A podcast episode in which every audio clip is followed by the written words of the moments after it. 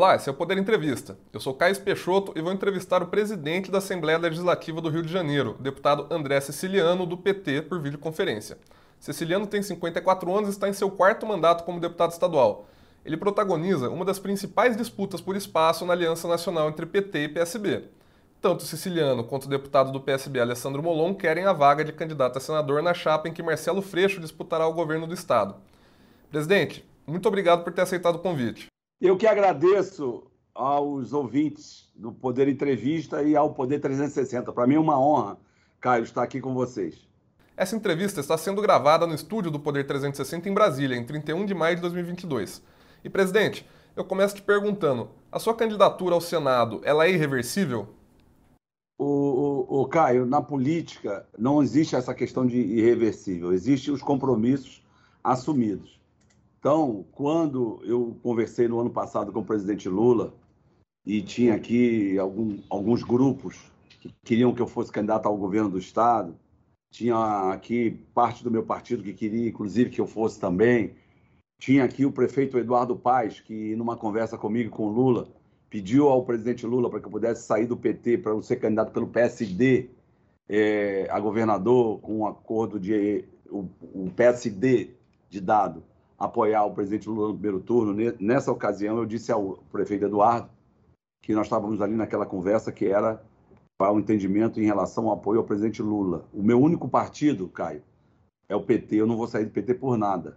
Agora, tem uma aliança nacional, tem um acordo no estado do Rio de Janeiro, onde o PSB dá o candidato ao, ao governo e o PT entra como candidato ao Senado. Esse é o acordo da direção nacional do PT com o PSB e é isso que a gente quer perseguir. Esse é o acordo e, e na política vale o acordo.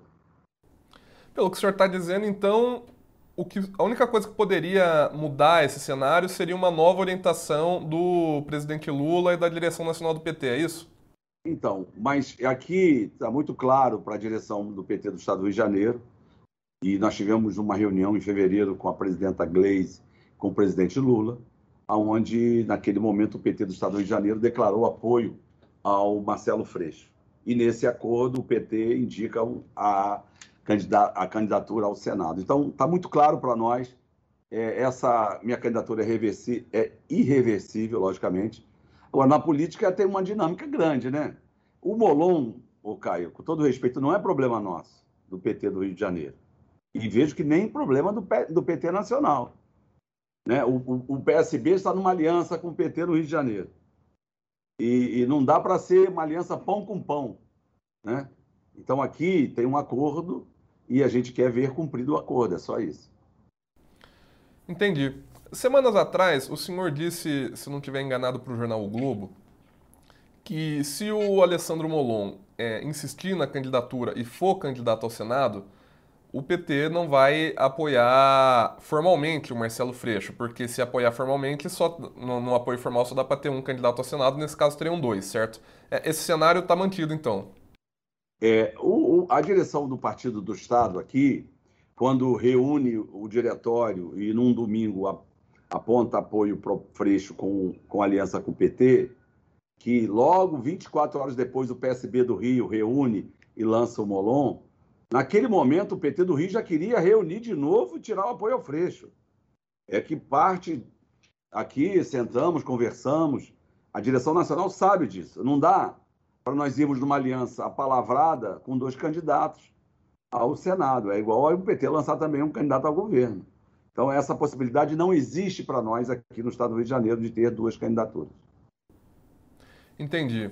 Agora, saindo um pouco da candidatura, da pré-candidatura do senhor especificamente, e indo para uma questão mais ampla de Rio de Janeiro, teve um questionamento, tempos atrás, o senhor mencionou mais ou menos isso, inclusive, dentro do próprio PT, sobre o apoio ao Marcelo Freixo. Tem diversos políticos que acham que ele ajuda pouco o presidente Lula a conseguir mais votos aí no Rio de Janeiro. É, afinal de contas, para o senhor, o Freixo é um bom candidato a governador nessa aliança com o presidente Lula ou não é? É, é um bom candidato. O Freixo tem muita história. O Freixo tem aqui. É, teve, inclusive, eu fui parlamentar com ele é, aqui na Assembleia. Então. Mas ele agrega, ele agrega a candidatura do presidente Lula? Não, aqui é o seguinte: você tem um compromisso nacional. A gente não pode ficar escolhendo um candidato toda hora, né, Caio?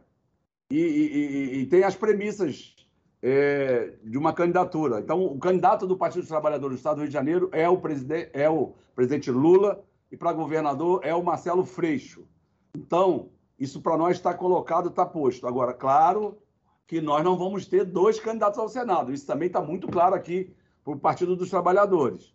Então, essa coisa de ser melhor, amplia ou não, isso vamos saber no, no decorrer da campanha. Eu sei que ó, o presidente Lula é fundamental aqui para o Estado do Rio de Janeiro, para o Brasil, e nós estaremos juntos é, nessa aliança.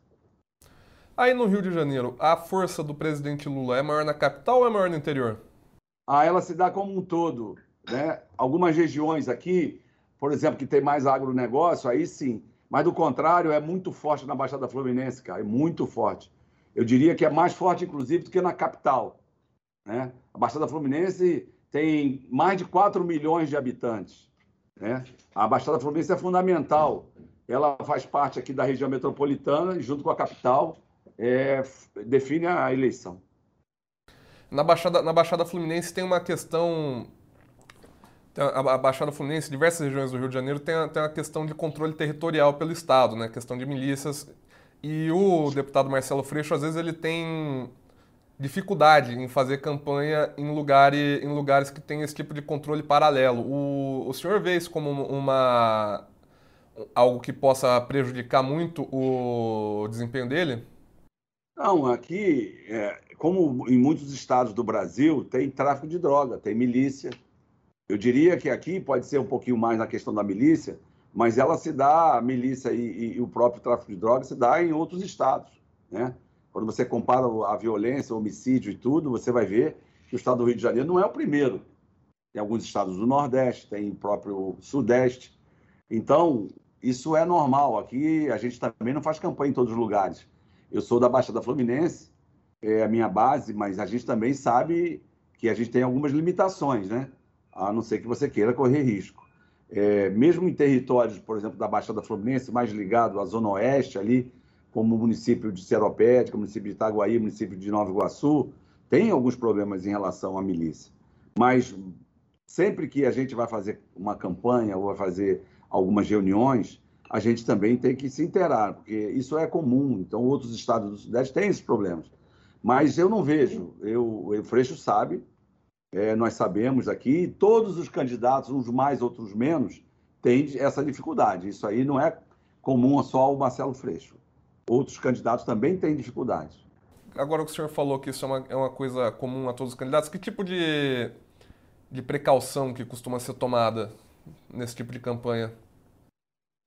Então, Caio, é, como eu disse, aqui tem algumas comunidades é, de favela e muitas delas têm um problema do tráfico. Sempre foi assim, nunca foi diferente. Então, quando você vai fazer uma, uma, uma reunião numa comunidade dessa, você vai com, com alguém que, que representa a associação comercial, a associação dos moradores, a associação comercial que tem, associação comercial também nessas comunidades.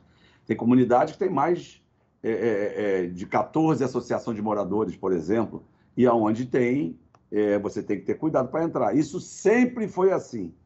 Tá? E todos os candidatos têm dificuldade, uns mais, outros menos, mas todos têm, têm é, é, dificuldades.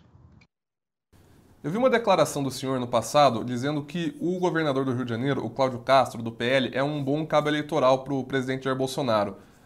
Na tua visão, o Marcelo Freixo é para o Lula um cabo eleitoral tão bom quanto o Castro para o Bolsonaro? Não, eu não disse que, que, que, eu não disse que o, que, o, que o Cláudio Castro é um bom cabo eleitoral. Foi uma pergunta que me colocou em relação a Bolsonaro, Cláudio Castro Lula, Freixo e André. O senhor tinha dito que o, que o Castro precisa mais do. Isso, que o Bolsonaro precisa mais do Castro que ele dele. Porque o governo federal não tem nada no estado do Rio de Janeiro, cara. Não tem uma obra, não tem nada. Então eu disse que, ao contrário do que possa imaginar, quando, por exemplo, eu tenho 6% nas pesquisas aqui. Eu comecei ontem, eu nunca fui candidato a majoritário. Eu tinha um, dois, dois, três, três. Agora, nas últimas quatro, cinco, eu apareci com 6%. Quando tem o apoio do Lula, eu vou a 40%. saiu uma do IPEC, que é o antigo IBOP. Né? Na nossa, com apoio do Lula, interna, a gente tem 33%. Então, aqui a gente, Caio, tem uma relação institucional, que eu sou aqui o representante de mais 69 parlamentares. E, como tal, eu tenho que interagir com os poderes. Eu tenho uma relação com Cláudio Castro, isso é fato. Nós aqui, eu assumi interinamente no ano de 17, é, eu era o segundo vice. O primeiro vice pedia a cada 30 dias licença. Eu assumi no pior momento, a Assembleia cercada, ao som de bomba de efeito moral, bala de borracha, gás de pimenta. E a gente conduziu uma, algumas votações difíceis, porque o Estado do Rio de Janeiro tinha quebrado. Né? O Estado do Rio de Janeiro, que tem na sua economia um terço do PIB, a cadeia do petróleo e gás, com a Lava Jato e com a queda do preço internacional do barril no mercado internacional do petróleo, o, o, o barril era 107, 105 dólares em agosto de 2014. Em 16 veio a 28 dólares. E com a Lava Jato paralisou toda essa cadeia do complexo de óleo e gás. Então o Estado do Rio de Janeiro viu as suas receitas no ano de 16, elas reduziram 29%. Então, o Estado começa a atrasar os pagamentos ao governo federal do serviço da dívida, o Tesouro Nacional começa a, a, a, a bloquear as contas do Estado, o Estado perde planejamento e começa a atrasar os salários. O Estado, em 17, tinha três, quatro meses atrasado dos salários. E a gente assume aqui, naquele momento, um momento muito difícil do Estado. E a gente consegue votar as coisas difíceis, o Estado adere, faz adesão ao regime de recuperação, e, e após isso o Estado bota o salário em dia, a gente passa de 17 para 18, vem a eleição, é, o nosso partido aqui o PT elege três parlamentares de 70 e eu consigo ser candidato único na eleição da mesa da Assembleia. Depois, isso foi 19, depois de 21, de novo, candidatura única. Por quê? Porque a gente conseguiu, nesse período de muita dificuldade, ninguém procurava o governo do Estado, o governador, em 17, 18. E ninguém procurou o governador aqui em 19 e 20, Caio. Aqui era o ponto procura. de encontro, aqui era a demanda de, de de, de, de, dos poderes, aqui era, vinha a demanda dos prefeitos. Então a gente conseguiu criar uma relação e pacificar o Estado do Rio de Janeiro. Vem a cassação do governador, o Witson, né? E nós votamos aqui a admissibilidade quando eu poderia monocraticamente dar sequência ao pedido de impeachment por 69 votos a zero. Depois formamos uma comissão processante, 25 representantes vota lá o, o relatório da comissão 25 a 0. Depois eu trago o relatório para o plenário, 69 a 0. Né? Depois forma o tribunal misto, cinco parlamentares como desembargadores, eleito aqui no plenário, cinco desembargadores mais o presidente TJ. Forma o, o tribunal misto, leva lá, dá o direito de defesa, como nós demos aqui no momento da comissão, e foi 11 a 0 aprovado é, é, o relatório do tribunal. Então, o governador foi cassado, e é bom que se diga, Caio, foi o primeiro governador do Brasil a ter um processo de impeachment terminado. Houveram outros processos, mas nunca chegou ao fim. No Rio de Janeiro, nós caçamos um governador e sem sobressaltos. Então, o Estado hoje vive um novo momento, muito por conta das modificações que fizemos na legislação aqui, é, é, no ano de 16, 17 e 19. Vem um aumento no último ano do barril do preço, do preço do barril do petróleo, isso melhora muito. E o Estado vive um novo momento. Mas aqui o Cláudio Castro sabe que o meu candidato é o presidente Lula e Freixo. E eu sei que o candidato dele é o presidente Jair Bolsonaro. A gente tem aqui institucionalmente uma relação. Fora disso, também temos uma relação. Mas aqui a gente não mistura, porque ele sabe que eu sou do Partido dos Trabalhadores, ele era lá do PSC e depois entrou no outro partido. Mas aqui, o André Ceciliano é o representante de dois outros 69 parlamentares, e, e como tal, eu tenho que tratar institucionalmente todo mundo. Então, eu, numa pergunta de um jornalista, eu disse: é, eu acredito que não, que não é o, o Bolsonaro que, que vai elevar o, o Cláudio Castro, porque daqui a pouco vai ter o momento da eleição. É, o governo tem muitas obras anunciadas, e aí sim quem vai precisar, como eu disse, porque o fato é, o presidente Bolsonaro, o seu Paulo Guedes, Não tem nada no estado do Rio de Janeiro que ele possa dizer que fez. Ao contrário, tem covardias aqui, como a covardia do, do, do Santos Dumont contra o Galeão, como agora, lá no Congresso, eles aprovaram 8 mil megawatts para o centro-oeste, norte e, e, e nordeste, porque o gás está aqui. O Rio de Janeiro produz 83% do óleo do Brasil. Mas, o, presidente, só para não perder o, o, o, fio da meada e para eu poder encerrar esse tópico, o senhor falou da, da, relação institucional com o governador, o senhor como presidente da Assembleia, ele como governador, claro que tem que ter uma relação institucional. É, eu li o. Para terminar, teve uma. terminar esse tópico, eu li no site Congresso em Foco uma fala do senhor que saiu, abre aspas, é quem fica distante dele, o Cláudio Castro, é maluco, fecha aspas. É, aí, o esse, quê? Como é que é? Teria. O que eu li no site é, abre aspas, quem fica distante dele é maluco, fecha aspas. No caso de proximidade com, com o governador. O... Não, não, não, não, não foi nesse sentido. Eu não me lembro, de todo respeito, de ter falado isso. Ao contrário, também tem uma transcrição da entrevista que eu não costumo, com todo respeito, Caio, eu não leio nada que fala bem de mim nem mal de mim. E eu raramente leio uma entrevista. Mas eu disse, por exemplo, não só o Molon será candidato, como também teremos o Romário, teremos possivelmente o Aston Reis. Falei em nome de quatro candidatos, e aí foi na, na, no impresso, isso me falaram, foi diferente disso. Então, eu não quero aqui fazer juízo de valor, mas não é que quem fica longe é, é maluco. Pelo contrário, a democracia é fundamental e tem que respeitar os prefeitos, tem que respeitar a, as lideranças políticas no Estado. A gente eu, se, se foi isso, é, é, ou foi erro na transcrição, ou foi mesmo uma fala minha mal compreendida, mas nunca, nunca vou dizer isso. Entendi. Não, então, como eu disse, aquela era para fechar aquele tópico. Mas, mas ainda sobre a eleição no Rio de Janeiro, o senhor acha que a eleição aí para governador, ela vai, de certa forma, espelhar a eleição nacional? Ou tem chance de aí ter mais de dois candidatos competitivos? Ou usa a sua bola de cristal. Se o governador, se o ex-governador Garotinho puder ser candidato, ele vai ser um candidato competitivo. O prefeito é, é, Eduardo Paes tem um candidato que tem uma história, que é o Felipe Santa Cruz. Ele aparece com 3, 4% na pesquisa, mas o Eduardo é muito organizado, ele tem um time bom, ele vai eleger aqui de, de 7 a 9 deputados federais. Então, será um candidato também competitivo, porque a capital é muito importante como base eleitoral do Estado inteiro. Então, está muito aberto, porque quando você olha o IPEC da semana passada, salvo engano, a diferença é um ponto. É 16 a 17 ou 17 a 18. Né? Tem um candidato também, que aí sim, esse não tem muito time, que é o ex-prefeito de Niterói, Rodrigo Neves. É, ele aparece com 7, 8, 9%. Então, eu não diria que está polarizado entre o Freixo e o governador Cláudio Castro. Tem muita coisa para acontecer tem alguns desdobramentos e, de novo, o, a candidatura do, do ex-governador Garotinho será uma candidatura competitiva. Ele já aparece com 12, 13%, é, sem ter anunciado que seria candidato.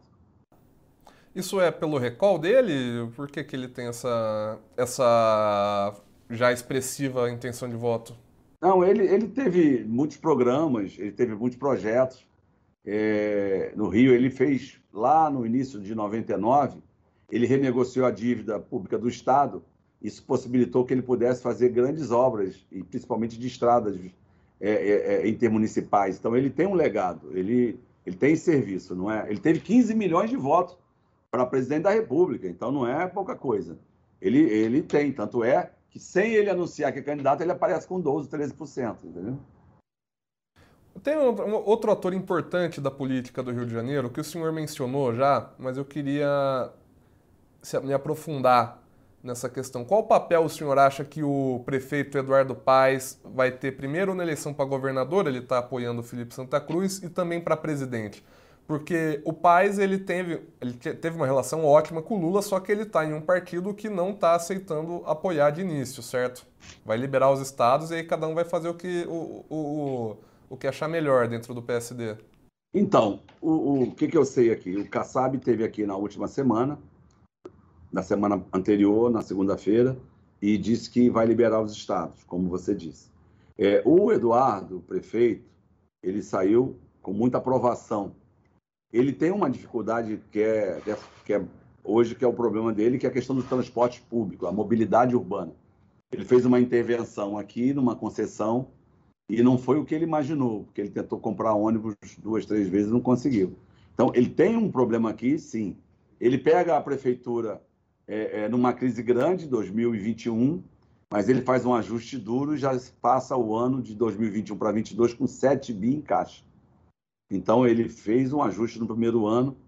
Ele, eu achava seguramente, tá, Caio, que ele seria o melhor eleitor aqui no Rio de Janeiro, do Rio de Janeiro, é, né, em 22, mas logicamente esses primeiros meses do ano, essa questão da intervenção é, aqui causou um desgaste grande nele. Logicamente isso poderá mudar, mas ele é, ele é um player, ele é um tem uma liderança grande aqui, sem dúvida nenhuma. Além desses, desses personagens que a gente já citou, quem o senhor vê como pessoas que vão ser importantes na eleição no Rio de Janeiro, tanto do ponto de vista da disputa para governador quanto para presidente? Tem alguém que está fugindo do nosso radar? Aqui tem é, o fenômeno dos evangélicos. Né? Eles aqui, da ordem de 39%, 42%, alguns municípios chegam a passar de 60%. Então, é, é um eleitorado que você precisa ter atenção, precisa conversar. Eu sou católico, graças a Deus, tenho uma relação excepcional com todas as outras religiões, em especial com os evangélicos. Eu tenho uma relação muito forte aqui com o Manuel Ferreira, que é, que é da, da, da maior congregação da Assembleia de Deus do Brasil, que é a Assembleia de Deus de Madureira.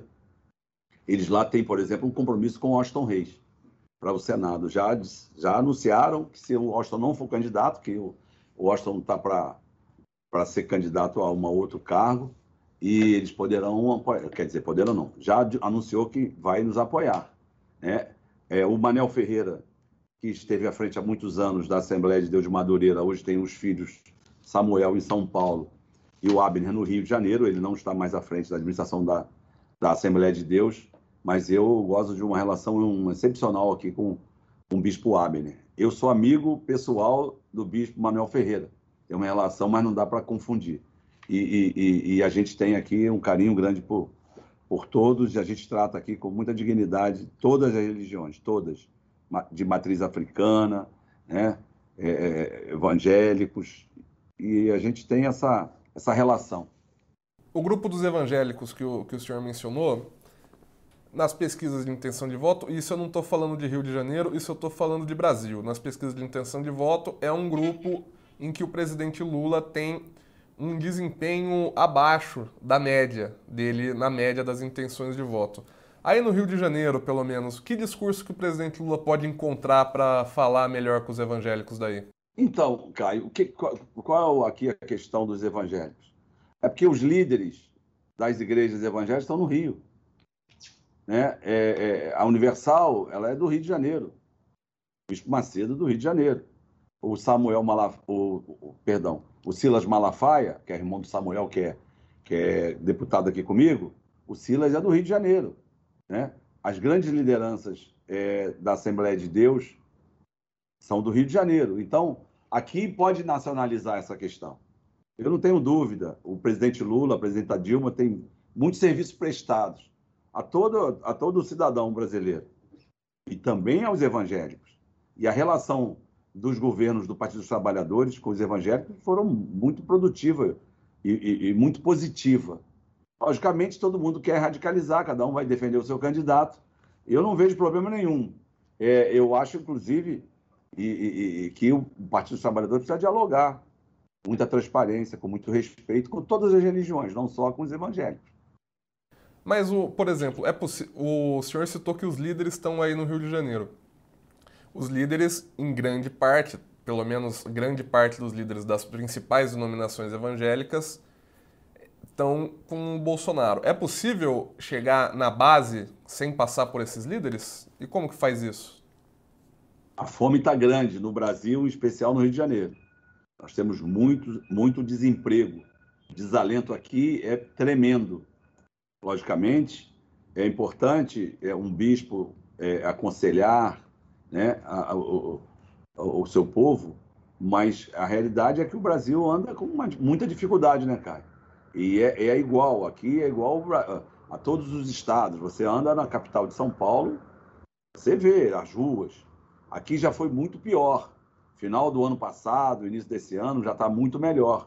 Né? Aqui mesmo nós fizemos uma parceria, Assembleia, com, com é, a capital, onde nós fizemos uma doação de 20 milhões para acolhimento das famílias que estavam aqui e ainda estão, é, mas não tanto, tão, tanto quanto, é, dormindo embaixo das marquises. E a gente precisa é de gerar emprego, gerar crescimento econômico para dar a saída para essas famílias. É isso que vai dar dignidade a essas famílias. Tem muitas famílias dormindo aqui é, em barracas de camping. Eu acho, eu tenho ido a São Paulo, também lá não é muito diferente. Pelo contrário, eu acho que lá ainda é uma quantidade maior. Mas a gente precisa acolher essas famílias, a gente precisa dar dignidade e criar perspectiva de futuro. E esse governo não fez isso. Esse governo não quer saber de pão, quer saber de arma, né, Caio?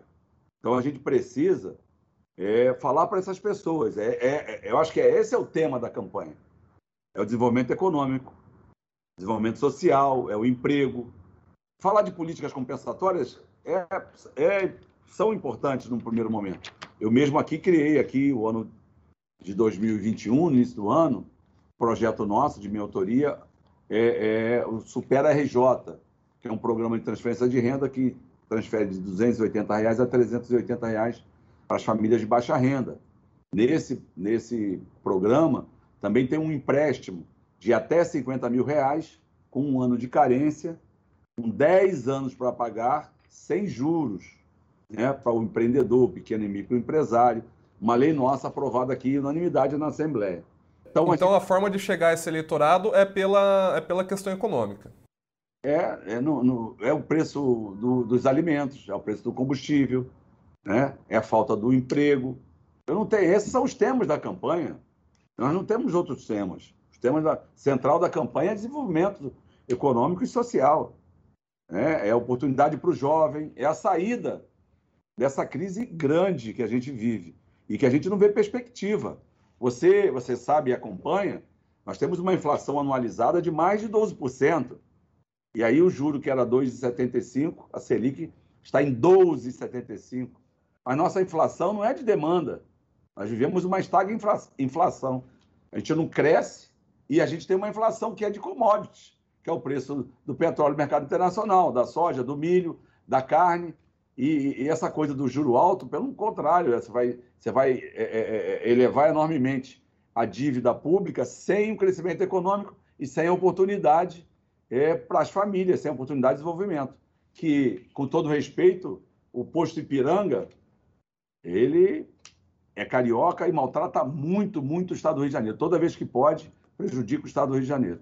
Presidente, indo para o final da entrevista, eu vou fazer algumas perguntas sobre temas importantes da política e gostaria que o senhor respondesse de forma sucinta se é a favor ou contra. O senhor é a favor ou contra uma flexibilização na lei sobre o aborto? Hoje o aborto é permitido em caso de estupro, risco à vida da mulher ou anencefalia do feto. Eu sou contra o aborto, Caio. Agora, tem a legislação, ele precisa é, respeitar. O senhor é contra mudar a legislação? Não, eu sou contra o aborto. O senhor é a favor ou contra liberalizar o uso de drogas para fins recreativos, como em diversos países da Europa e estados dos Estados Unidos? O, o Caio, talvez depois do desemprego e da fome no estado do Rio de Janeiro, o pior problema é a violência. Eu de verdade. Eu, eu tenho certeza que nós perdemos essa guerra. Qual é a solução? Com todo respeito, meu irmão, eu não, eu não sei.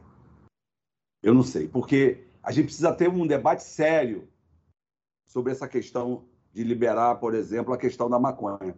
Eu, eu, nós perdemos a guerra. Então, o que, que precisa ser feito é fundamental que a gente consiga ter uma unidade, uma discussão séria, porque a violência está tomando conta de todo o Brasil e, e, e, quase não vejo saída, infelizmente. Infelizmente. O senhor é a favor ou contra cotas para minorias em universidades? Sou a favor e sou autor da cota, que estendeu por 10 anos aqui no Rio de Janeiro. Votei em 99 e sou o autor da lei agora atual. O senhor é a favor ou contra privatizar a Petrobras? Contra. Ou privatizar o Banco do Brasil ou a Caixa Econômica Federal? Contra. Então, são instrumentos de políticas públicas. A Petrobras é do povo brasileiro. Ela foi constituída e construída com o suor dos brasileiros, dos impostos. Então, é um instrumento, tem ações no mercado, mas você não pode produzir, por exemplo, aqui o pré-sal, menos de 3 dólares o barril, vender a 120 custa hoje no mercado internacional, e você ter uma oscilação, uma precificação internacional do preço da gasolina. Então, a Petrobras hoje, ela é exportadora de óleo bruto. E quando deixa de refinar nas suas refinarias a sua capacidade máxima, ela penaliza o povo brasileiro, porque ela produz é, em reais, os salários são em reais, muitos dos equipamentos em reais, logicamente tem muitos equipamentos também é, é, é, em outras moedas, mas ela produz o óleo no Brasil, o óleo é do povo brasileiro. Então a gente não pode usar uma paridade internacional de preço de combustível, isso é um crime. Não é só a gasolina, também o, o, o, o gás de cozinha, né? Então eu sou contra a, a, Petrobras é, ser vendida e sou contra também os bancos públicos, que é um instrumento de política pública. Nós vimos na crise é, do subprime nos Estados Unidos é, quanto foi importante os bancos públicos, também o BNDES. É bom que se diga. E o senhor é a favor ou contra flexibilizar regras trabalhistas? Nossa, nossa não só a trabalhista, tem outras regras, precisa ser também com muita responsabilidade, é, ser pensada para o futuro. Eu acho que nós vamos ter que fazer alguma, alguma revisão, sim, mas a gente precisa é, ter a responsabilidade de fazer um debate público com as centrais sindicais, com a, os representantes das indústrias e com o Congresso, porque lá é o momento, é lá que se vai definir a flexibilização. Porque nós vive hoje a uberização, né? O sujeito que tinha um emprego hoje é motorista de Uber. Aqui no Rio é assim. O senhor é a favor ou contra uma reforma administrativa que facilite demissão de funcionários públicos? Rapaz, a gente viveu aqui os últimos dois, três anos, Caio, um, um contato muito direto com os servidores públicos. Porque, para o senhor Paulo Guedes, o servidor público é, é o mal do Brasil. Né?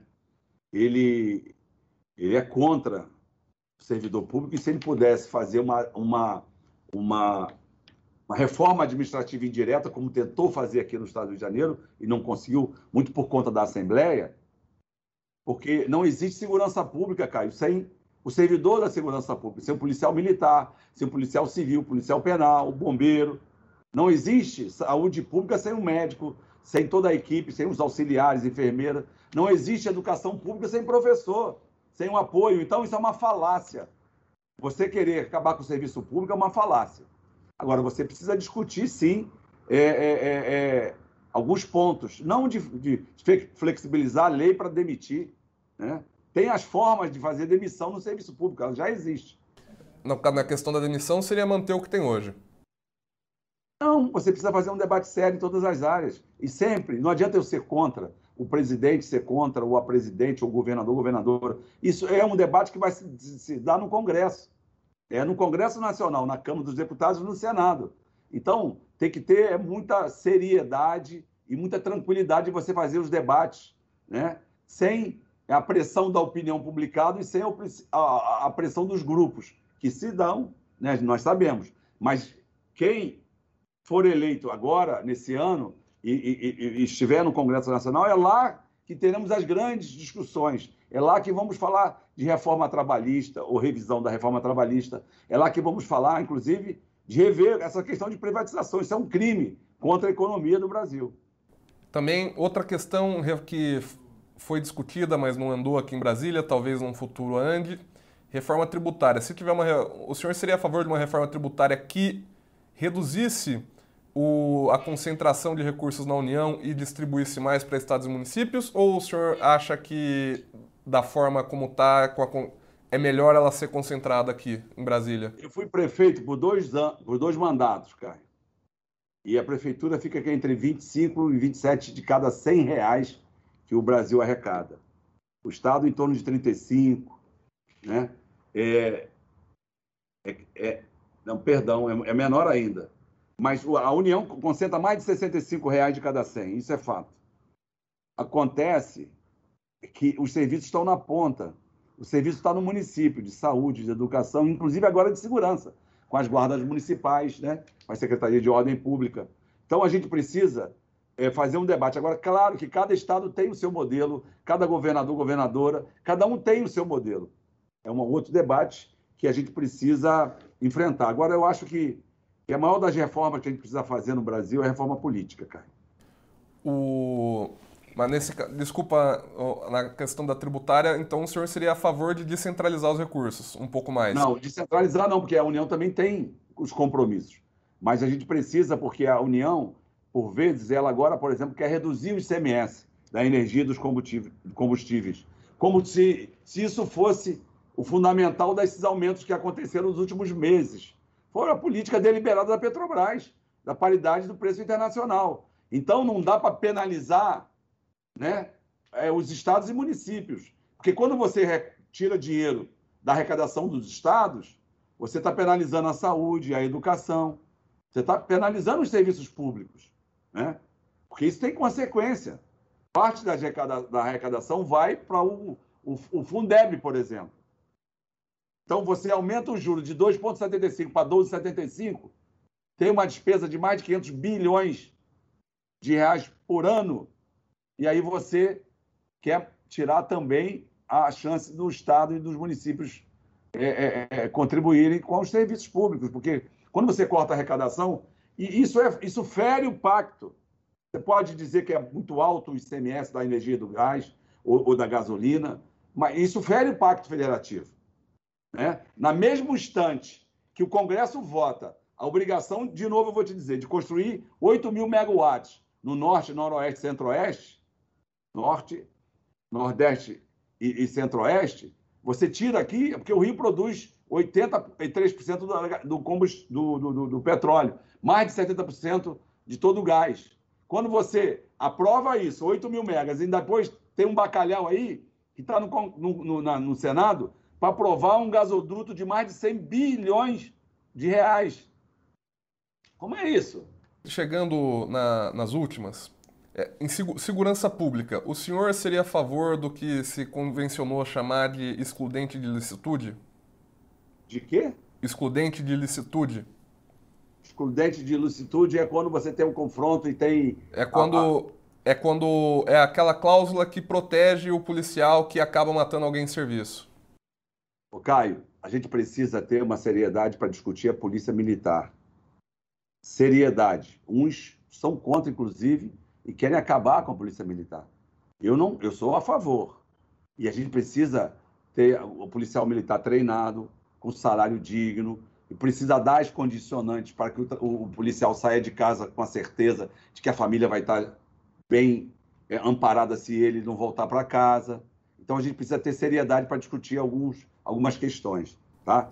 Como eu te falei em relação à questão das drogas, a gente precisa sentar porque e essa guerra. Mas o senhor, não, o senhor não tem uma posição já sobre o excludente de licitude que foi discutido em 2020 e acabou não sendo aprovado? Não, é porque isso aí, 2019, nesse momento desculpa. atual, que se quer agora é, é, é, é, proteger o policial. Nem tanto lá, nem tanto cá. Eu aqui tenho uma relação excepcional com os policiais militares, os policiais civis, e a gente aqui teve uma discussão séria no final do ano passado com a questão da adesão ao regime de recuperação. Tá? Eu, sou, eu, eu, eu sou, eu, eu, eu sou a favor que você tenha um policial que saia de casa com a tranquilidade que se ele não voltar, ele vai ter a família dele protegida. Ele vai ter um salário digno, ele vai ter o treinamento, o equipamento e com muita inteligência. Porque essa coisa de entrar nas comunidades atirando, a gente já viu que não dá certo. Outra coisa, uma última sobre polícia. O senhor é a favor ou contra o uso de câmeras nos uniformes de policiais? Sou a favor, sou a favor, não sou contra não, tem que usar. Isso é bom para todo mundo. E por último, uma pergunta sobre meio ambiente. O senhor é a favor da flexibilização do uso de terras indígenas para determinar para alguma atividade econômica? Eu, eu sou contra. As terras indígenas demarcadas têm que ser de uso exclusivo dos indígenas. Agora, eu sou contra também, Caio. Por exemplo, eu fui numa solenidade o ano passado de uma entrega de um, olha só, solenidade para entregar uma licença ambiental, um complexo hoteleiro no município de Maricá. Uma área degradada que vai ter uma proteção. 12 anos para ter licença ambiental. 12 anos. Sabe o que eu falei na ocasião? Que não tinha que dar licença para o empreendedor, não. Tinha que dar um troféu para o empreendedor. Essa foi a última pergunta, presidente. Chega ao final essa edição do Poder Entrevista. Em nome do jornal digital Poder 360, eu agradeço ao presidente da Assembleia Legislativa do Rio de Janeiro, André Siciliano. Obrigado, deputado. Eu que agradeço a oportunidade. É, foi um prazer estar contigo, Caio. E espero voltar outras vezes. Quando for convidado, estarei presente. Obrigado. Agradeço também a todos os web espectadores que assistiram esse programa. A entrevista foi gravada no estúdio do Poder 360, em Brasília, em 31 de maio de 2022. Para ficar sempre bem informado, inscreva-se no canal do Poder 360, ative as notificações e não perca nenhuma informação relevante. Muito obrigado e até a próxima!